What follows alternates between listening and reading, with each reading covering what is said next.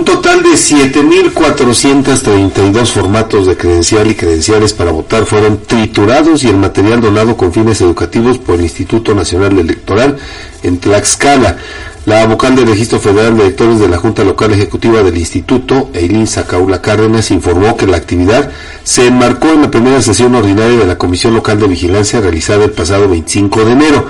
Anotó que el estadístico de destrucción de formatos de credencial y credenciales inhabilitadas por módulos distingue que en el periodo del 27 de noviembre al 31 de diciembre de 2023 se concentraron apenas 35 formatos de credencial para destruir.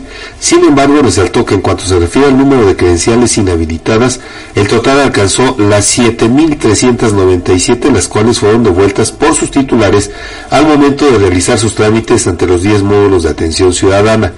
Sacaula Cárdenas refirió que el material resultante de la trituración de las micas electorales es donado al Colegio de Estudios Científicos y Tecnológicos Plantel 20 de la comunidad de Santadeo Huilopan en el municipio de Panotla para que el alumnado realice diversas actividades educativas. Fabián.